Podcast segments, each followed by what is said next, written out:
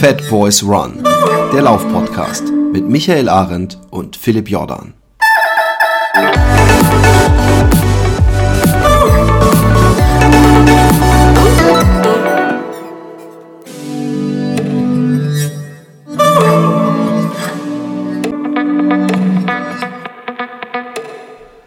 Einen wunderschönen guten Morgen hier bei Fat Boys Run und ich habe heute mal wieder seit langem, sehr langem einen Gast, ähm, einen weiblichen Gast. Gibt es eigentlich eine weibliche Form von Gast? Das ist, wir sind immer noch im letzten Jahrtausend, ähm, äh, aber wir wollen es nicht politisch werden lassen. Und zwar habe ich Andrea Löw, äh, sie ist zum zweiten Mal im, im Cast. Herzlich willkommen.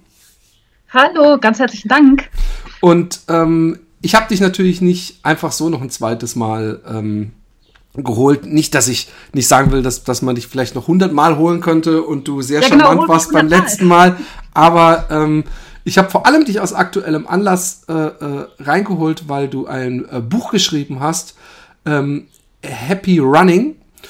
Und das ist im Delius Glasen Verlag erschienen und äh, heißt als Subtitle laufend die Welt erkunden. Also the title gives it away. Lustigerweise, wir haben in der letzten Folge, wenn ich das äh, äh, noch kurz äh, dieses Thema, bevor wir auf den Inhalt des Buches eingehen, äh, ansprechen darf. Wir haben in der letzten Folge, Martin Grüning hat auf Facebook, ich weiß nicht, ob du das gesehen hast, äh, die Frage gestellt für diese Rubrik äh, nachgehakt oder ich weiß gar nicht mehr, wie sie Tacheles. heißt. Tacheles, guck mal. Tacheles heißt ähm, äh, Und ich weiß, worauf du hinaus willst. Genau, genau, nein, bezüglich, ähm, ob man äh, zum New York Marathon fliegen darf und heute Klima und man, man hört es ja an allen Ecken. Ich versuche auch äh, Fliegen äh, zu vermeiden. Wir haben übrigens selber, falls du die letzte Folge nicht gehört hast, für uns das Ding gefunden, dass äh, es gibt tausend Sachen, wo man äh, bei sich ansetzen kann. Und, und ich habe auch einen Nachbarn, der äh, zum Beispiel einen Tesla hat, aber mal eben nach Thailand jettet und einen ganzen Winter seinen Kamin anfeuert. Ähm, und dass, dass, wenn man für was sehr lange trainiert und so, dass, dass wir das durchaus äh, legitim finden. Ist ja auch was anderes, als wenn man mal jedes Wochenende mal eben nach Ibiza fliegt. Äh, du fliegst sehr viel, was in dem Buch auch rauskommt, auch glaube ich geschäftlich. Ähm, ist diese Frage und dieses ganze Klimading und Fliegen äh, für dich ein Thema? Es ist natürlich ein Thema. Ich mache mir da Gedanken drüber und ich weiß auch selber, dass es problematisch ist, wie viel ich fliegend umzulaufen unterwegs bin. Ähm, ich bin ja zum einen, das hast du gerade auch gesagt, sehr, sehr, sehr viel auf Dienstreisen. Und da kann ich dann tatsächlich nicht so richtig viel dran machen. Was ich mache, ist natürlich, wenn es geht, fahre ich mit dem Zug. Also zum Beispiel nach Berlin oder Hamburg äh, würde ich jetzt von München aus nicht mehr fliegen, sondern nehme den Zug. Ich habe aber eben auch Tagungen oder äh, Konferenzen in den USA oder jetzt am Samstag fliege ich nach Israel auf einen Workshop. Da kann ich dann natürlich sozusagen nicht mehr viel dran drehen. Und an den Orten laufe ich dann auch immer. Darüber schreibe ich im Buch aber du hast schon recht mit dieser kritischen Nachfrage. Ähm, ich habe in den letzten Jahren Etappenrennen gemacht, zum Beispiel in Namibia, in Mosambik, gerade in Australien. Da stellt sich die Frage natürlich tatsächlich, ähm, ob das überhaupt noch legitim ist. Andererseits fliege ich dann eben nicht für ein Wochenende und einen Marathon dahin, sondern wie jetzt gerade aktuell in Australien, da war ich dann drei Wochen. Ähm, es ist ein schwieriges Thema. Ich mache mir da Gedanken drüber. Vielleicht ist es zu großer Egoismus, dass ich die Reisen trotzdem mache. Aber die Verbindung von La Reisen und Laufen, also laufend die Welt entdecken, bedeutet mir einfach wahnsinnig viel. Ja, ich finde übrigens sowieso, das, das, den Punkt habe ich eben vergessen. Äh, ich finde es trotzdem noch ganz wichtig, ähm, dass wir reisen und auch in weit entfernte Länder. Ich glaube, wenn alle Menschen äh, reisen würden, gäb, hätten wir wahrscheinlich bestimmte Probleme nicht. Also zumindest, wenn ich reisen sagt man nicht wirklich reisen und die Leute kennenlernen und nicht irgendwie mhm. mit dem äh, äh, Flugzeug direkt in, ins Ferien, äh, wie nennt man das nochmal, Resort und dann da nicht mehr rauskommen. Mhm. Aber ich glaube, wenn man, wenn man äh, äh, viel reist, äh, öffnet das den Geist. Ähm, Hast du mal, ähm, ähm, ich habe ja mal, bin ja mal im Bandpacker gelaufen, ist so ein Ziehwagen. Hast du mal über sowas nachgedacht? Also, dass du praktisch, ähm, also gut, Namibia ist jetzt, da müsstest du auch sehr gut schwimmen können, aber äh, dass du weiter entferntere Ziele äh, auch laufend über einen längeren Zeitraum äh, erschließen könntest? Puh, nein, da habe ich in der Tat noch nicht drüber nachgedacht, weil ich tatsächlich jetzt in den letzten Jahren auch immer organisierte Wettkämpfe gemacht habe, wenn das so mehrtägige Etappengeschichten waren. die dann per se einfach schon weit weg waren. Ähm, ja, spannende Frage. Das, das, das wäre interessant. Ähm, bei mir ist so ein bisschen das Urlaubsproblem. Also ich könnte jetzt nicht sagen, dass ich jetzt die nächsten sechs Wochen, ich weiß nicht, wohin in Russland laufe oder so. so ja, also ich ja. arbeite eben ganz normal und habe dann begrenzten Urlaub, was dann natürlich leider auch wieder fürs Fliegen spricht.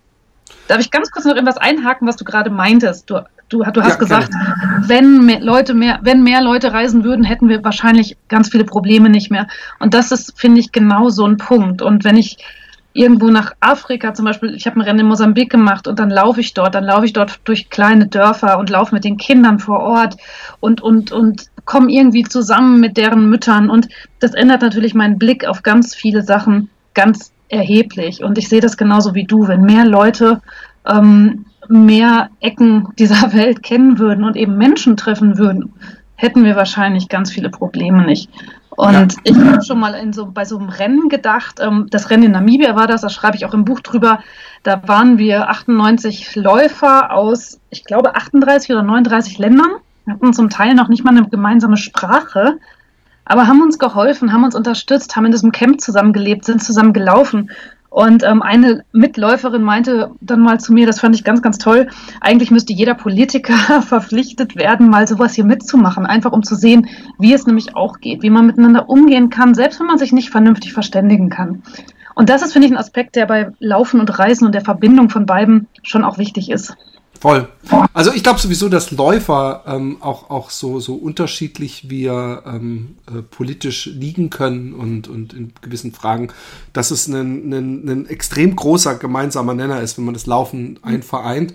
Und äh, zumindest ich habe immer das Gefühl, wenn ich laufe und auch länger laufe, und das äh, macht man zum Beispiel bei einer Marathonlaufveranstaltung ja in der Regel, ähm, also ich laufe wesentlich länger auch zeitlich als zum Beispiel der Michael, äh, ähm, dann äh, ist man auch in, einem, in so einem körperlichen äh, äh, Stadium, vielleicht ist auch so ein bisschen eine Verletzlichkeit, weil nach 35 Kilometern möchte man noch mit niemandem mehr in den Faustkampf treten, aber dass man einfach äh, ich weiß nicht, so Peace of Mind, wird jetzt sehr esoterisch, aber ich habe das Gefühl, dass dieses, dieses, äh, äh, was viele als Runners High bezeichnen, also diese Endorphin und alles, dass das einem generell verbindet. Ähm, und äh, ja. von daher, äh, ja, ich finde ich finde es auch nicht, ich habe nur gedacht, die Frage, äh, stelle ich deswegen einfach, dass du da auch selber was zu sagen kannst, weil das so extrem in aller Munde ist und dass wir es letzte Woche drüber hatten. Dann habe ich gedacht, es wäre ein bisschen doof, wenn ich dir gar nicht die Gelegenheit geben würde, dich dazu ja, zu äußern. Ja, das stimmt. Ähm, jetzt, bevor wir auf das Buch eingehen, habe ich noch eine, die, die, die klassische Klischeefrage, auch wenn du die vielleicht im letzten Cast beantwortet hast, aber das ist ja, wie du selber gesagt hast, glaube ich, schon drei Jahre her oder so. Ähm, wie, wie hat denn bei dir A, das Laufen angefangen und B, wie bist du vom, äh, es, es, steigt ja niemand direkt, obwohl man weiß ja nie, äh, in diese Wüsten-Etappengeschichten ein, sondern nimmt meistens zumindest mal den Umweg, nehme ich an, über einen Marathon oder einen Ultramarathon. Ja, genau, letztere stimmt. Aber ich fange mit deiner ersten Frage an. Wie bin ich zum Laufen gekommen? Ich habe früher immer Sport gemacht. Das war allerdings, dass ich Basketball gespielt habe. Und damals habe ich Laufen gehasst. Also wenn wir in der Saisonvorbereitung laufen mussten, fand ich das super ätzend. Dann habe ich eine Weile während des Studiums und Anfangszeit meiner Promotion gar keinen Sport gemacht. Und dann war ich mit 30 Jahren beim Arzt äh, wegen Hüftschmerzen und der fand dann, dass ich an beiden Hüften operiert werden muss. Und zwar ganz, ganz dringend, sofort. Das, das hat eine Vorgeschichte. Also ich hatte als Kind schon. Also als Wie lange ist das her? Entschuldigung. Wie lange ist das her? Die, da, da, war ich 30, also das ist äh, 15 Jahre her. Okay. Ähm, und dann hat mir ein anderer Arzt aber gesagt, und zwar ein Sportmediziner, Quatsch, du wirst jetzt nicht an beiden Hüften operiert, fang an Sport zu machen. Wenn du Muskulatur aufbaust, kannst du ganz viel abfangen und ähm, entweder die Operation um Jahre verschieben oder wenn du Glück hast, muss das Ganze nie stattfinden. Und damals habe ich mit dem Laufen angefangen. Ja, und hätte mir nie träumen lassen, wie das mal endet. Also jetzt, ich bin jetzt 45, das heißt, es ist 15 Jahre her. Ich bin dann so wie normale Läufer, was immer normal ist, mal eine halbe Stunde gelaufen, mal irgendwann auf eine Stunde gesteigert. Und dann wurde das, um auf deine zweite Frage zu kommen, einfach immer mehr. Ich habe dann meinen ersten Wettkampf gemacht, 2006. Das war der Firmenlauf in, in Frankfurt. Damals war ich in einem Team der Uni Gießen und ich fand die Atmosphäre unglaublich toll. Also dadurch diese Häuserschluchten zu laufen und fremde Menschen haben mich angefeuert. Und da wusste ich, das, das will ich mehr machen. Und das Jahr drauf kam dann der erste Halbmarathon. 2008 mein erster Marathon und dann wurden die Distanzen weiter, ohne dass ich das jemals geplant hätte. Ich bin dann nach München gezogen vor neuneinhalb Jahren. Mit dem Umzug nach München habe ich Trailrunning für mich entdeckt, also eben raus in die Natur, äh, runter von der Straße. Und dann sind, bin ich meinen ersten Ultra 2013 gelaufen im Schwarzwald und irgendwann kam dann die große, große Lust, mal solche Etappenrennen zu probieren. Wie, wie, wie, wie, ganz kurz, ähm, ähm, äh, weil, weil ich kenne ganz viele Menschen und, und äh, man sieht sie äh, bei jedem Großveranstaltung in großen Städten, die Marathon laufen und die eben nicht diesen Schritt machen zum Trail. Und es gibt ja auch kürzere Distanzen. Erstmal, welcher war das der erste Ultra? Und, und hast du irgendwelche Leute im Umfeld gehabt, die, die gesagt haben, hey, man kann auch noch weiterlaufen? Oder hat es dich selber interessiert? Wie, wie, wie kam der Kontakt? Ähm, ja, ich bin dann von Berlin nach München gezogen. In Berlin war ich meinen ersten Marathon gelaufen ähm, und habe dann plötzlich, das war genauso diese Phase, da fing das mit dem Trail-Magazin an und irgendwie sprachen Leute plötzlich über dieses Trail-Running und ich habe dann im Internet rumgeschaut. Also das erste Mal, dass ich überhaupt auf die Idee gekommen bin, in Bergen zu laufen, entstand dann so, dass ich im Internet äh, auf Julia Böttger gestoßen bin und auf deren Trailcamps.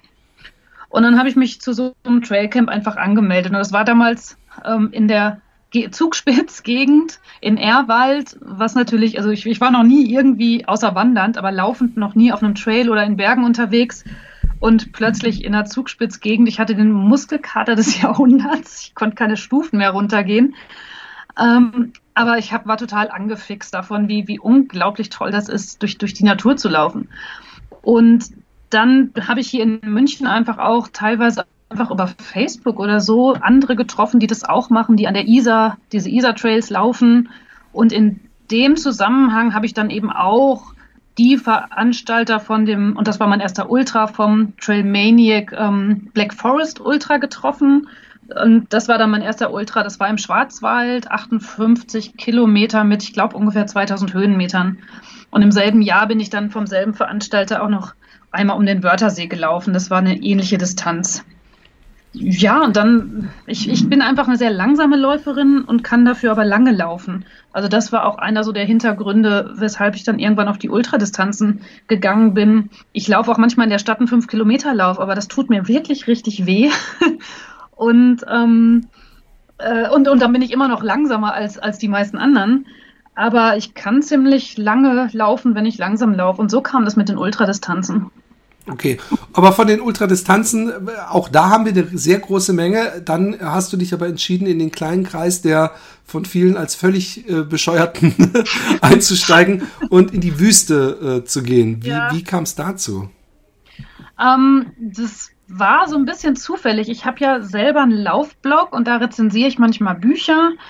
Und da habe ich das Buch Running Wild von Raphael Fuchsgruber damals rezensiert ähm, und war total angefixt davon. Also kurz als Hintergrund für die, die ihn nicht kennen, ähm, ist wahrscheinlich Deutschlands bester und bekanntester Wüstenläufer. Also der macht das seit inzwischen über zwölf Jahren, dass der in Wüsten recht erfolgreich läuft. Und das Buch hat mich damals total angefixt. Die Beschreibung von diesen Läufen ähm, fand ich wirklich umwerfend. Und damals kam so ganz, ganz leicht in meinem Hinterkopf, Mensch, wenn du das bloß könntest, das würdest du auch mal gern machen. Und dann hat gar nicht so viel später Raphael Fuchsgruber zu seinem zehnjährigen Wüstenlaufjubiläum den Little Desert Runners Club ins Leben gerufen. Die Idee war einfach, er als erfahrener Wüstenläufer nimmt sich eine Handvoll Rookies mit in die Wüste, die zwar erfahrene Läufer sind, auch Ultraläufer, aber noch nie so einen Wüstenetappenlauf gemacht haben. Ich möchte mal kurz das erwähnen, dass dieser Club durch meine Initiative überhaupt erst entstanden ist. Weil ich wollte damals nämlich auch mit in die Wüste, habe aber aus verschiedenen Gründen hat es dann nicht geklappt und dann hat er gemeint, komm, wir machen da gleich was Richtiges draus. Und dann kam er mit dem Namen und es ist natürlich auch sein Baby und alles, aber äh, die, die, die Little Desert Runners Club war am Anfang der Name vor allem für diese Podcast-Serie. Ich weiß gar nicht, ob du die mitbekommen Ach, guck. hast. Das heißt, wenn du damals nicht abgesprungen wärst, wären du und ich zusammen durch Namibia gelaufen. Ja, genau, genau, genau. Hammer. Ja, deswegen interessiert mich natürlich nicht nur deine Namibia-Erfahrung, aber ja, das, äh, deswegen hat mich auch interessiert, wie du in die Wüste kamst. Aber dann ist es bei dir ähnlich gewesen wie bei mir. Ich bin immer noch nicht in der Wüste gewesen, aber ähm, äh, ich habe auch dieses Running Wild Buch äh, verschlungen mhm. und gedacht, ich möchte sowas auch machen. Ja, und dann, wenn du es nämlich einmal gemacht hast, also entweder wahrscheinlich kannst du damit nichts anfangen. Bei mir war es eben andersrum. Wir waren dann im Mai 2016 in Namibia ähm, und es hat mich einfach total umgehauen. Es war zwar saumäßig anstrengend, ich hatte noch nie in meinem Leben so kaputte Füße. Meine ganzen Unterseiten von den Füßen waren Blasen. Mir sind im Laufe der Zeit danach fünf Zehennägel ausgefallen und all so ein Quatsch. Aber es war All das, was der Raphael hier im Cast so, ach, das machen die Fernsehsender nur, um das Ganze ähm, ähm, irgendwie spektakulärer zu machen, ist völlig nee, locker. Aber seitdem sind mir nie wieder die Zehennägel ausgefallen. Also es wurde besser. Ähm, naja, aber es hat mich einfach so umgehauen. Dieses Gefühl da draußen in der Wüste und dieses Gemeinschaftserlebnis mit den anderen. Gleichzeitig aber auch manchmal stundenlang einfach für dich allein in der Wüste, die Landschaft. Also wirklich so alles als Komplettpaket. Und ich bin dann nach Haus gekommen nach Namibia und wusste überhaupt nicht mehr, wohin mit mir. Also ich habe wahnsinnig schwer gefunden, einen Alltag zurückzufinden und dann habe ich verzweifelt den Raphael angerufen, so ja, was soll ich denn jetzt machen? Und ich glaube, eine Woche später oder so habe ich mich dann auf seine Empfehlung zu meinem nächsten Lauf, dem Ultra Africa Race in Mosambik, angemeldet, das noch im selben Jahr stattgefunden hat. Also ich war dann einfach derart angefixt, dass ich ein neues, ähnliches Ziel brauchte. Oder überhaupt, dass deine, da waren noch nicht mal deine Zehennägel zurückgewachsen. Die waren noch nicht wieder bist, da. Äh, äh, ich nehme an, dass, dass das Rennen in Mosambik, äh, die sind ja sich alle immer recht ähnlich. Es gibt so ein paar äh, mittellange Etappen und dann gibt es eine ganz lange Etappe von 80 oder mehr. Und dann am Ende noch mal so eine kurze gemeinsame, ne? War das in Mosambik das, auch so? Nee, das war anders. Das war ein anderer Veranstalter ähm, als in Namibia, ähm, wo das genau nach dem Muster war, das du, das du gerade beschrieben hast. In Mosambik war ich mit äh, Canal Aventure, einem äh, französischen Veranstalter. Der hat sehr unterschiedliche Konzepte und sehr unterschiedliche Distanzen. Der hat auf fünf Kontinenten jeweils ein Rennen. Und das in Afrika war eben in Mosambik und das waren fünf Etappen die zwischen, ich glaube, die kürzeste Etappe war 35 Kilometer und die längste 51. Ähm, also ein etwas anderes Konzept. Ansonsten das Konzept aber gleich. Also in Zelten übernachtet, selbst versorgt. Also sprich, du hast dein Essen und deinen Schlafsack und alles im Rucksack dabei, bekommst nur das Wasser und das Zelt gestellt. Also das ist genauso, aber andere Distanzen. Ähm, ähm, inzwischen, ähm, ich bin irgendwann, ich habe dann mir eine eigene Veranstaltung gemacht. Ich bin mit dem mit diesem Ziehwagen gelaufen und habe danach gedacht, ich hätte schon Bock mal in der Wüste zu laufen, was mich ein bisschen abturnt, äh, ist, ist diese Geschichte, und da interessiert mich deine Meinung, diese Geschichte, dieses, dass man unbedingt das Essen selber mittragen muss und dass man Schlafsack und alles und, und dann, da muss man so knapp packen. Und, und ich denke mir, mir geht's ja ums Laufen, nicht um zusätzlich noch sagen zu können. Und ich habe die ganze Zeit, ähm, hat dich das jemals gestört oder hättest, ist, hättest du nicht auch gerne, dass es dasselbe, es geht ja ums Laufen äh, gibt, ohne dass man den schweren Rucksack tragen muss? Ähm, ich weiß nicht. Also natürlich verfluche ich zwischendurch den Rucksack und mir tun dann die Schultern weh und der Rücken und mein Rücken ist aufgescheuert und all sowas. Aber ich finde das als Gesamtkonzept eigentlich schon ganz stimmig. Denn das hat ja auch zu, das hat ja nicht nur zur Folge, dass du einen schweren Rucksack mit dir rumschleppst, sondern dass du so ein bisschen gezwungen bist, dich mal wirklich aufs Wesentliche zu konzentrieren und zu reduzieren ähm, dass du dann wirklich nur das bisschen Essen dabei hast, wofür du dich vorher entschieden hast und dass du wirklich nur Wasser hast. Und damit gewinnen dann plötzlich Dinge wieder eine Bedeutung, die die in unserem normalen Leben komplett verloren haben. Also wenn dann plötzlich sowas passiert wie, das hatte ich jetzt gerade in Australien bei meinem letzten Rennen, wir haben als Überraschung nach der fünften Etappe eine kühle Cola im Ziel bekommen. Oh. Das war der Oberhammer. Das war wirklich, wir haben, ich, ich habe gekreischt vor Glück, Wegen einer Dose Cola. Ja. Ich trinke im Alltag keine Cola. Also ich, also ich, ich mag das eigentlich gar nicht so besonders. Aber plötzlich gewinnt sowas eine Bedeutung. Oder an einem anderen Tag haben wir als totale Überraschung jeder zwei Liter Wasser bekommen, um uns abzuwaschen. Also um uns quasi zu duschen. Also wir durften uns in einen Eimer stellen und zwei Liter Wasser über uns gießen. Und diese Kleinigkeiten bekommen dann plötzlich mal wieder eine Bedeutung, die, die uns sonst ja voll, vollkommen verloren geht. Insofern finde ich dieses Konzept, dass man da mal wirklich so ganz back to the roots und was man braucht, muss man schleppen, sonst lässt man es eben zu Hause. Ich finde das gar nicht schlecht. Sehr schön, sehr schöner Punkt, sehr schön und, sehr schön auf den Punkt gebracht. Ähm, nun hast du gerade erwähnt, ähm, dass du in, in dem Buch ähm, äh, Happy Running, ähm, äh, laufend die Welt entdecken, ähm, wie hast du da äh, Namibia und Mosambik und, und welche Länder noch? Ich nehme an, du hast auch in Europa einiges äh, äh bereist laufend oder äh, mhm. zum bereist umzulaufen. Ja, ja, und nicht nur um zu laufen, sondern ich versuche auch immer Dienstreisen mit Läufen zu verbinden und über all das, also immer wenn es die Verbindung von Laufen und Reisen gibt, da habe ich drüber geschrieben. Also das heißt, ich habe es zum Beispiel mal geschafft, mit einer Tagung in Washington den New York Marathon zu verbinden. Ich schreibe aber auch darüber, ich, ich habe mal beruflich ein Jahr in Polen gelebt in einer Zeit, als es noch, als Laufen noch gar nicht so hip dort war und ähm, wie mich dann in Ostpolen ein alter Mann sehr entsetzt gefragt hat, ob ich etwa dieses, dieses, dieses Jogging mag und also solche Anekdoten da, beschreibe ich, ich auch. Und dass du in Israel in bestimmten Vierteln äh, äh, nicht hättest laufen können mit deinem kurzen Laufrock oder sowas. Ja, genau. Also da habe ich drüber nachgedacht, als ich beim New York Marathon in, in, in Brooklyn durch so ein ähm, äh, ultraorthodoxes jüdisches Viertel gelaufen bin, hat mich das so ein bisschen an ein ähnliches Viertel in Jerusalem erinnert. Und dann habe ich aber weiter darüber nachgedacht, ja, Moment, aber dort in Jerusalem, in dem Viertel, hättest du eben definitiv nicht mit Shorts durchlaufen können. Ähm, da gehst du als Frau mit langem Rock und langem Shirt und wenn überhaupt rein. Genau.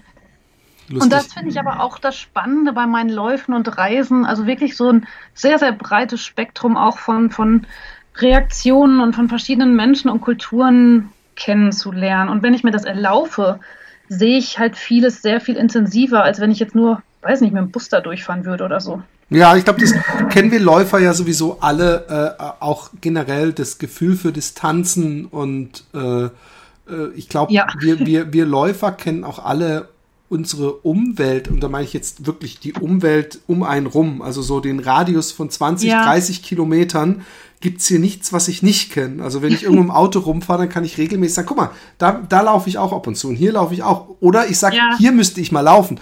Äh, und, und dafür, äh, ich finde, dass, dass wir, man, man verliert ja durch den Luxus Auto und Reisen äh, ein bisschen so ein Gefühl für Distanz und, und Abstand und ähm, ich glaube früher im Mittelalter oder so, äh, die wenigsten hatten da Pferde, da war das noch viel präsenter, da war weit weg, wirklich weit weg, jetzt ist es ein Flug äh, weit weg.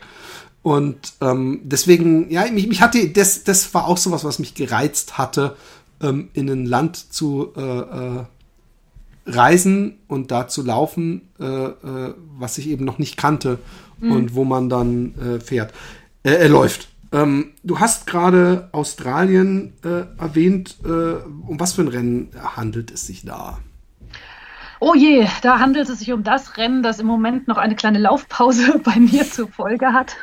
Ähm, ich bin jetzt gerade im Mai das, es heißt das längste Etappenrennen der Welt, The Track in Australien gelaufen. Das sind 522 Kilometer in neun Etappen im australischen Outback. Also von der Nähe in, von Alice Springs ist der Start und am Ayers Rock oder Uluru, wie er ähm, für die Aborig Aborig Aboriginals heißt, äh, da war das Ziel. Und ähm, das war wirklich mit sehr viel Abstand das härteste, was ich je gemacht habe. Also 522 Kilometer sind einfach lang und neun Etappen und dafür zehn Tage sind auch wirklich viel. Also ja. bei den 250 Kilometern, wo sonst meine Etappenrennen enden, hatte ich dort eben noch nicht mal die Hälfte. Und die längste Etappe hatte, die letzte Etappe und, und damit auch die längste, hatte 137 Kilometer. Aua. Und das war länger als alles, was ich jemals am Stück gelaufen bin. Und das war hier dann eben die Etappe nach, wie viel hatte ich? Kann ich gut rechnen, schon 380 Kilometer oder so in den Beinen. Da Alter bin ich gerade noch zwei Wochen von zurückgekehrt. Ähm, ähm, ich habe es äh, auf, auf äh, Facebook verfolgt und, also, und, und Raphael hat sehr viel von diesem äh, äh, Track erzählt. Er hat nämlich Le Track und The Track beides machen wollen. Und ähm, ja. ich weiß, dass The Track äh, es nicht wurde dieses Jahr. Ähm, jetzt ist es, äh, ähm, ja, es ist, es ist sowieso heavy, äh, 137 Kilometer zu laufen. Und ähm, ich weiß, der Körper, ähm, wenn ich ganz viel laufe, dann kann ich, dann, dann tut mir viel Laufen auch nicht so weh, also auch viel nacheinander. Aber es gibt dann halt schon so Distanzen, also so, so 100 Kilometer äh, tut weh einfach und 137.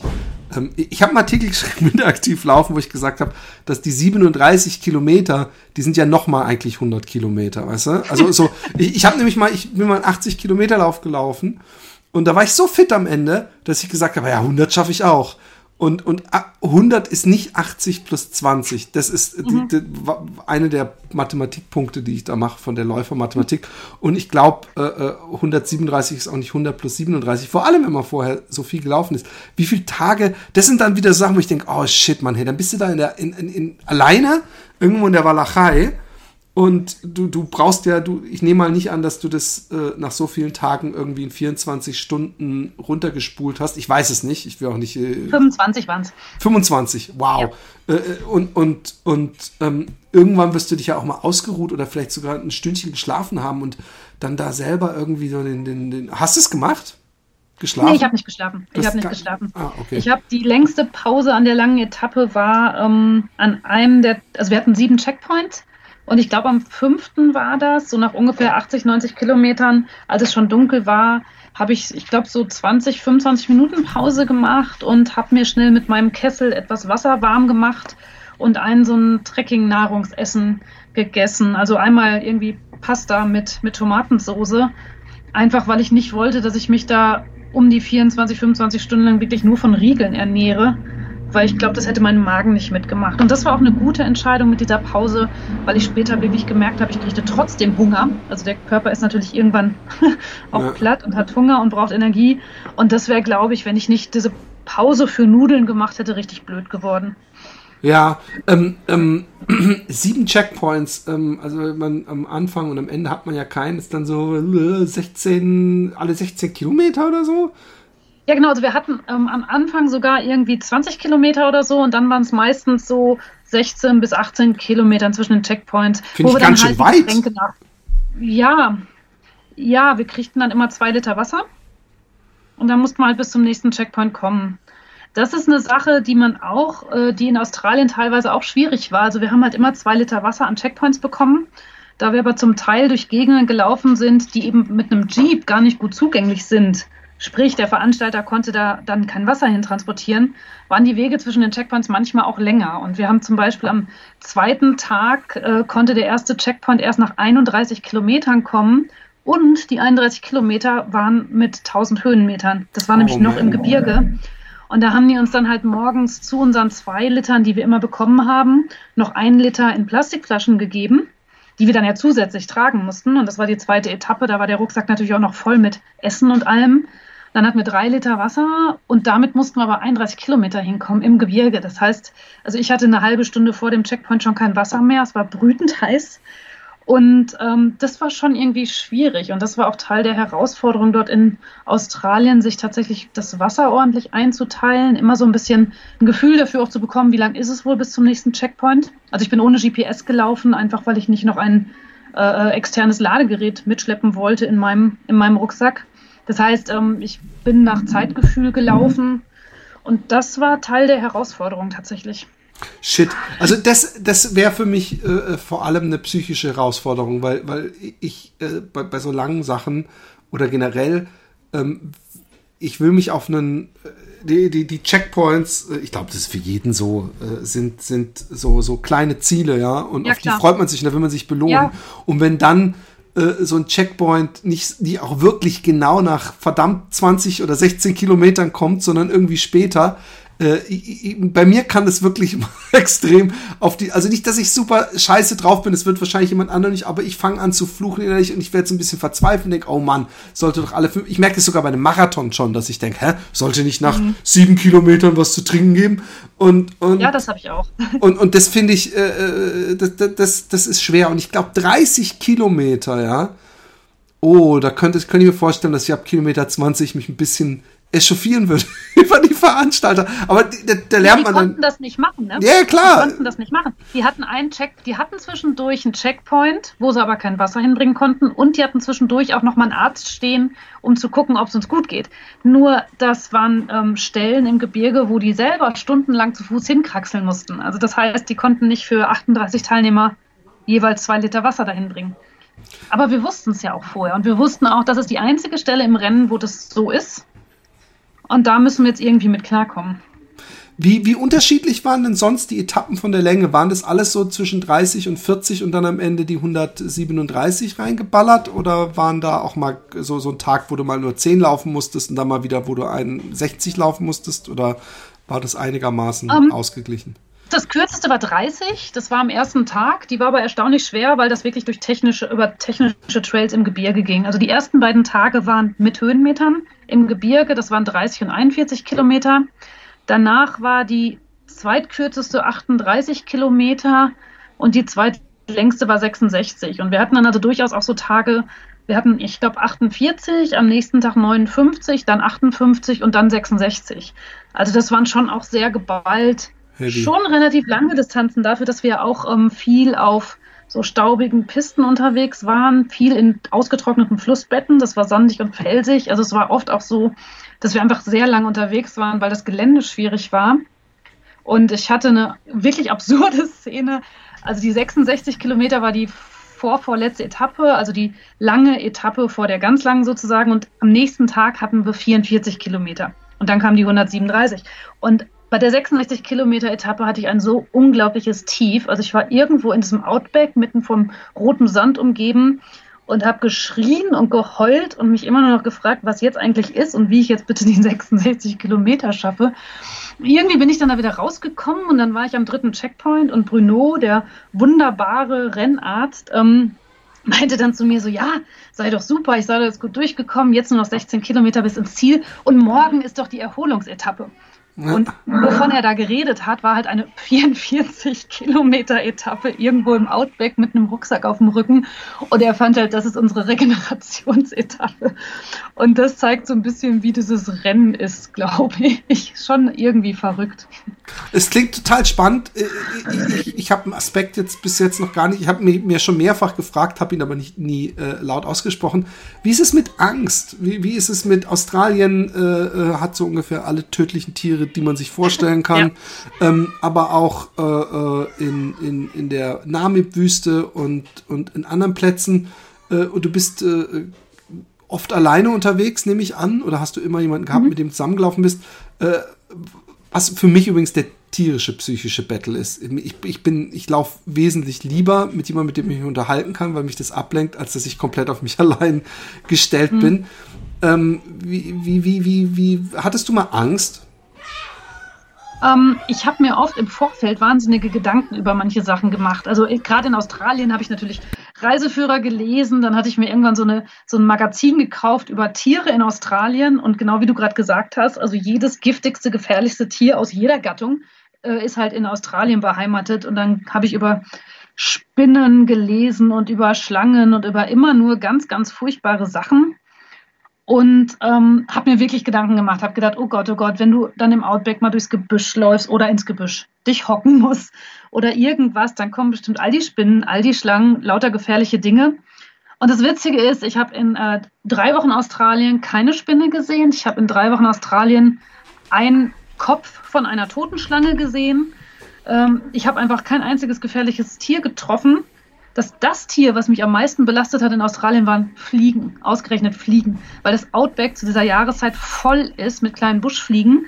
Ähm, kannst du mal Fotos von mir auf Facebook anschauen. Du wirst sehen, dass auf meiner Kappe, auf meinem Rucksack, überall auf mir hunderte von Fliegen sitzen, die also von morgens bis abends um uns rumgeschwirrt sind, in unsere Nase, in unsere Ohren, in unser Mund kriechen wollten und das halt beim Laufen in tierischer Hitze. Also die Fliegen waren irre anstrengend.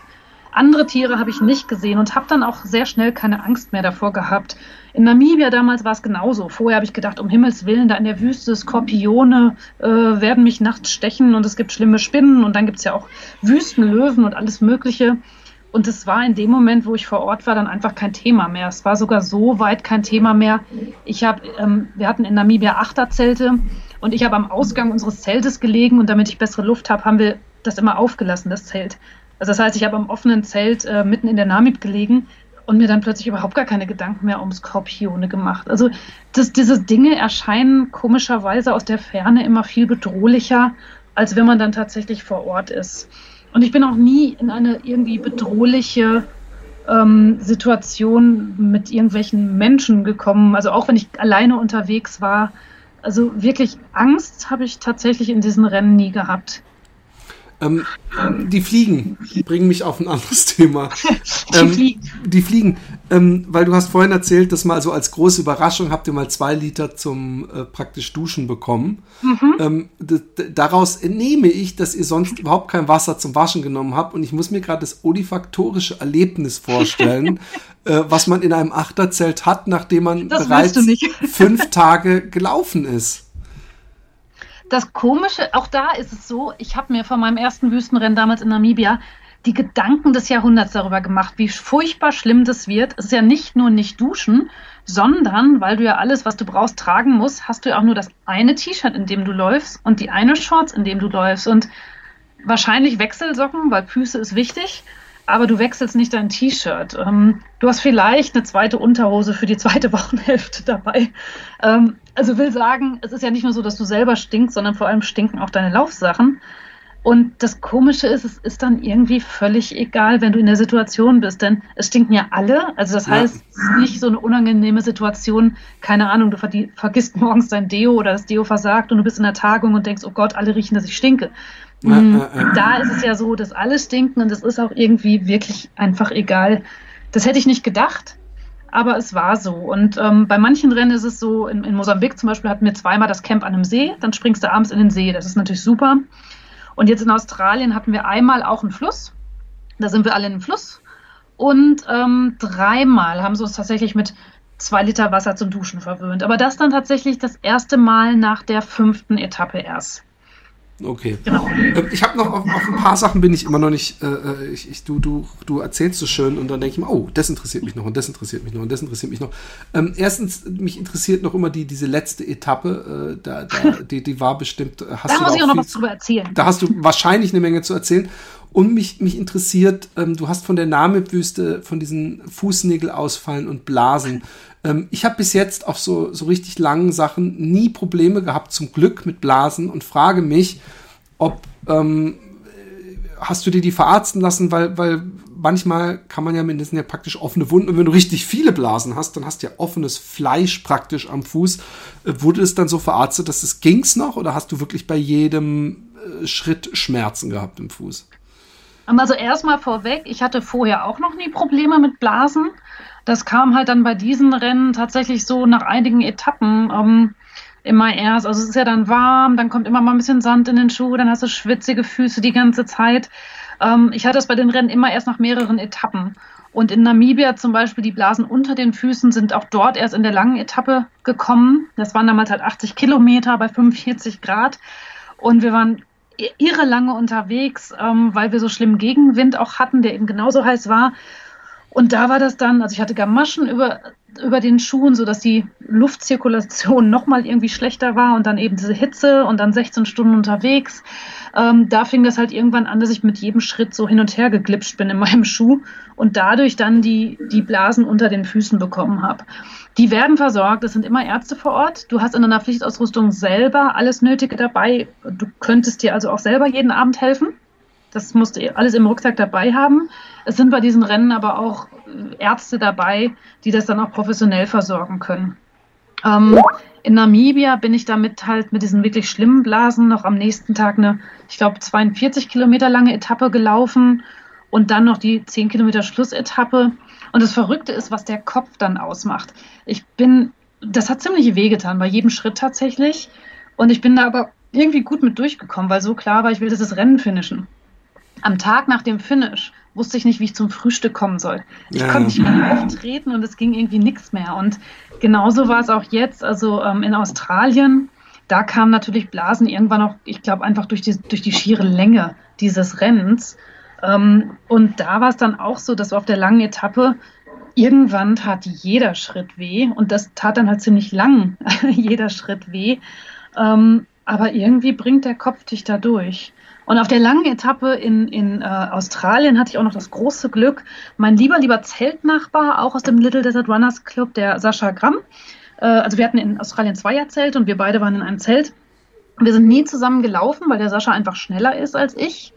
Und ähm, weil der aber auf der langen Etappe auch diverse Probleme hatte. Also ich hatte ein entzündetes Schienbein, bei ihm waren beide Schienbeine entzündet und er hatte Blasen und musste sich zwischendurch vom Arzt die Blasen versorgen lassen. Jedenfalls haben wir uns irgendwann, es war schon dunkel, bei Kilometer 70 oder so getroffen und sind von da an zusammengeblieben. Und das war richtig, richtig, richtig gut, weil wir sind dann ja Stunden, Stunden lang durch die Nacht gelaufen, äh, am, am Rand von einer Straße, weil die haben uns nachts wirklich nur noch über diese Straße laufen lassen einfach aus Sicherheitsgründen, dass niemand nachts da irgendwo im Busch verloren geht. Das heißt, es war super eintönig, immer geradeaus, immer auf dieser Straße im Dunkeln. Es war saukalt und jeder Schritt tat weh. Und da war es einfach so Gold wert, dass wir zu zweit waren. Also wir haben uns dann immer irgendwo Scheiß erzählt. Zwischendurch hat uns ein selbst äh, kreiertes Udo Jürgens Medley äh, oh bei Stimmung gehalten. Äh, was natürlich für jeden Außenstehenden super absurd klingt, aber in der Situation, ich hatte irgendwie angefangen zu singen und immer, immer wieder geht die Sonne auf, weil diese Nacht gab, nahm einfach kein Ende. Und dann stimmte Sascha mit irgendeinem anderen Lied ein und plötzlich haben wir griechischer Wein und ich war noch niemals in New York durch dieses Outback gegrölt. Und komischerweise so ein Quatsch hilft dann, weil wir dann irgendwie so drüber lachen mussten, wie absurd das jetzt ist. Uns tut jeder Fuß weh, uns tut alles weh. Und wir sehen nichts und wir singen irgendwelche Udo Jürgens Lieder. Und dieses zu zweit, sich da durch die Nacht zu kämpfen, das war wirklich toll, weil dann immer auch zu sehen, okay, dem anderen geht's auch beschissen, aber irgendwie kommen wir jetzt zusammen hier durch und es war dann auch klar, also es war einfach niemals eine Option, dass wir jetzt nicht bis zu diesem Ayers Rock laufen würden. Wir haben dann am Ende war es halt eine Mischung aus Marschieren und Laufen, also immer wieder, komm, lass uns mal wieder versuchen, wir laufen wieder ein paar Schritte und dann, wenn es zu weh tat, haben wir gesagt, okay, nützt nichts, wir marschieren wieder. Und so kommst du halt irgendwie dann auch weiter. Und dann ging halt irgendwann tatsächlich die Sonne wieder auf und dann war irgendwann auch dieser Ayers Rock zu sehen. Und ähm, das, das war unbeschreiblich, weil ich war einfach so fertig. Du wirst ja auch müde, ne? Also wir sind 25 Stunden durchgelaufen, ohne zu schlafen. Und du bist eh erschöpft von dem, von dem Rennen und den Tagen vorher. Und dann geht da die Sonne auf und irgendwann ist dieser Ayers Rock zu sehen, der eh sehr besonders ist und da hast du ja vorher auch schon drüber fantasiert, ne? dass du an diesem Ayers Rock, an diesem sehr besonderen Felsmassiv deinen Zieleinlauf hoffentlich haben wirst. Und dann siehst du das Ding plötzlich und der wird so vom Sonnenaufgang, von der Sonne, aufgehenden Sonne angestrahlt. Wir sind dann irgendwann von der großen Straße ab, wieder auf eine rote kleine Piste. Und zwar klar, jetzt sind es noch drei Kilometer bis ins Komplettziel, also ins nach 522 Kilometer Ziel. Und dann sind wir halt da auf diesen Ayers Rock zugelaufen und ich habe da schon Rotz und Wasser geheult. Das, das war unglaublich. Hey, ich sehe gerade, du hast, ähm, ich muss mir das mal aufschreiben, du hast äh, gar keinen In-Ear-Kopfhörer oder überhaupt gar keinen Kopfhörer an. Wahrscheinlich hört man, obwohl, nee, ich sehe jetzt gerade, ich muss das trotzdem ihm hier schreiben, dass er das rausschneidet. Ich merke, wenn ich rede, äh, nimmt sich äh, immer den ersten Satz, der, da schlägt es bei dir auch noch aus, so die erste Wort von mir. Äh, äh, das nimmt der wahrscheinlich auch auf jetzt, aber äh, ich sehe gerade, dass er jetzt nicht mehr aufnimmt. Das macht Skype ganz schön. Ähm, okay. Ähm, bis äh, 42. Jetzt ist natürlich die Frage, ähm, äh, die, die große Frage, die große Angst vielleicht, die dich auch umtreibt. Äh, was kannst du denn jetzt überhaupt noch als Herausforderung dir suchen? Ach, da gibt es ganz viel. Das ist ja nicht so, bloß weil das jetzt das längste war, ähm, war es irgendwie das, das einzig Schwere oder das einzig Besondere oder das Ding war sehr, sehr, sehr besonders. Aber es gibt ja so wunderbare Ziele. Also ähm, ich würde jetzt Kilimanjaro-Lauf äh, äh, zum Beispiel an die Spitze. Zum Beispiel. Zum Beispiel, sowas, das gibt. Ähm, meine ganz konkreten Ziele für nächstes Jahr sind im Moment, so wie es aussieht, die letzten beiden Kontinente von diesem Veranstalter, mit dem ich jetzt eben schon in Afrika, in Asien und jetzt in Australien war. Also wenn alles klappt, würde ich mit dem nächstes Jahr in Norwegen ein 140 Kilometer Rennen machen und dann hoffentlich, hoffentlich, wenn ich es hinkriege, äh, im September in Bolivien auf über 3000 Meter Höhe. Da ist dann die nächste Herausforderung. Das Oha, ist zwar nicht ja. so lang, das sind 220 Kilometer in sieben Etappen, aber das ist eben Minimumhöhe 3000 Meter. Dann hätte ich bei dem Veranstalter tatsächlich alle fünf Kontinente erlau mir erlaufen. Ich würde dann eine Urkunde kriegen. Neulich ging mir Super. durch den Kopf toll, was man für ein Stück Papier ja, denn so macht. Aber ähm, nein, ach, es gibt noch so viele tolle Sachen. Also ich möchte ähm, ähm, das Atacama Crossing von ähm, Racing the Planet unbedingt noch machen. Ach, es gibt so wunderbare Ziele. Ich würde gerne in Jordanien mal laufen, im Wadi Ram. Unbedingt noch mal wieder Sachen in Afrika. Also ich glaube, die Ziele würden mir nicht ausgehen. Und ich glaube auch nicht, dass mein nächstes 250 äh, Kilometer Etappenrennen auch nur in irgendeiner Weise ein Selbstläufer wird, bloß weil ich jetzt dieses nee, lange klar. Ding in Australien gefinisht habe. Ne? Also jedes dieser Rennen hat so neue Herausforderungen und ich sage mal, am, am, Ende gewinnt die Natur. Also du, du, lernst wirklich in der Wüste auch Demut. Ähm, Wenn es, je nachdem, wie da die Bedingungen sind und wie du gerade in dem Moment damit klarkommst, klappt es vielleicht auch einfach mal nicht. Also insofern, die Herausforderungen bei solchen Rennen bleiben genauso groß wie vorher. Wo warst du denn in, ähm, in Asien? Ich habe äh, in Vietnam, in Vietnam das Ultra Asia Race gemacht. Wunder, wunderschön ähm, in den Bergen, ähm, ungefähr so fünf Autostunden von Hanoi entfernt, also in Nordvietnam.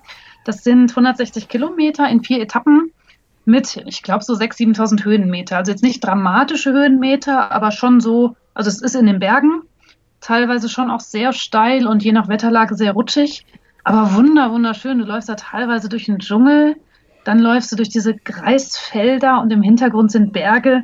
Also teilweise wirklich kitschig schöne Umgebungen. Also ein ganz, ganz tolles Rennen. Und das ist sehr luxuriös, denn ähm, wir übernachten da in ähm, solchen Homestays, also so Stelzenhäuser, die vermietet werden. Und dann, wir waren 16 Starter und alle 16 in einem großen Raum in so einem Stelzenhaus, was zur Folge hatte, wir hatten da eine Matratze liegen, sprich Matratze nicht mitbringen. Und wir mussten zwar unser Essen dabei haben. Ah, das Musik in meinen Ohren, Matratze. Ja, das war der Hammer, das, das war voll Luxus. Ähm, und dann gab es super Überraschungen am ersten Abend, also nach der ersten Etappe ich komme da an diesem Ziel an. Da kommt mir meine, meine Lauffreundin Stephanie entgegen und sagt, du, ich war gerade duschen. Und ich so, Moment mal, was warst du? Da konnten wir also duschen. Und dann kam mir ein anderer Mitläufer entgegen, Marc aus London, mit einer Dose Bier Hand und fragt, ob ich ein Bier will. Ich so, wie, was, was ist das denn jetzt? Ja, da konnte man eben bei dem Vermieter dieses, dieses Stelzenhauses ein Bier kaufen. Und der Veranstalter hat halt gesagt, okay, das Prinzip bleibt, ihr esst nur euer mitgebrachtes Essen und so hier abends. Aber er will ja, dass wir in Kontakt mit der einheimischen Bevölkerung kommen. Deshalb verbietet er uns nicht, etwas zu kaufen, wenn wir es sofort konsumieren. Und das war natürlich Luxus. Ähm, ähm, hat es auch, es hat aber nicht Speisen betroffen, nur Getränke. Nur Getränke, was wir gemacht, was wir hätten, also wir hätten gedurft, in, wenn wir durch so ein Dorf laufen und da gibt es irgendwas und ich kaufe mir ein Maß, wenn ich das sofort esse. Das hätten wir gedurft. Ähm, okay. Das hätte ich jetzt gar nicht gebraucht, weil du bringst dir ja genug Zeug irgendwie mit. Aber ähm, äh, also er hat halt gesagt, tut mir einen Gefallen und kauft euch nicht Essen, das ihr dann abends anstelle eures mitgebrachten Essens verzehrt. Also das soll eben nicht Sinn und Zweck dieser Veranstaltung sein. Aber wenn ihr jetzt unterwegs irgendwas seht und wollt es probieren, dann macht's halt. Und das hast du hat, gar nicht gemacht? Gar keiner gemacht. Nee. Boah, ich weiß nicht, ob ich ähm. da nicht schwach geworden wäre. Wo ich schwach geworden bin in Australien, das war schon legendär, das hatten mir andere Läufer vorher erzählt, dass es auf der langen Etappe nach ungefähr 60, nee, ich glaube, es waren 55 Kilometer, eine Tankstelle gab. Und das war die erste Tankstelle auf, in dem ganzen Rennen. Also es gab niemals in diesem Rennen überhaupt nur die Möglichkeit, etwas zu kaufen. Und nun gab es also ausgerechnet auf der langen Etappe bei Kilometer 55 eine Tankstelle. Und das war wirklich zum Schreien, weil natürlich alle von uns da rein sind. Und da habe ich dann tatsächlich erstens eine gekühlte Cola und zweitens eine Tüte Chips gekauft und die dann auch gegessen wie so ein Monster. Geil. Geil. Ähm, unglaublich. Ähm, bist du äh, ähm, mit dem Buch auf Lesung oder ähm, gibt es da noch irgendwas, was du zu dem Buch noch sagen möchtest? Ähm, ja, gerne. Also ich, ich, ich war direkt nach Erscheinen, das war super schön, durfte ich das auf der Leipziger Buchmesse präsentieren. Ähm, und jetzt ergeben sich gerade so, so ja, weitere Möglichkeiten. Ich werde wahrscheinlich einen Termin haben im Rahmen der Outdoor bei ISPO, äh, jetzt Ende Juni hier in München noch was vorzustellen.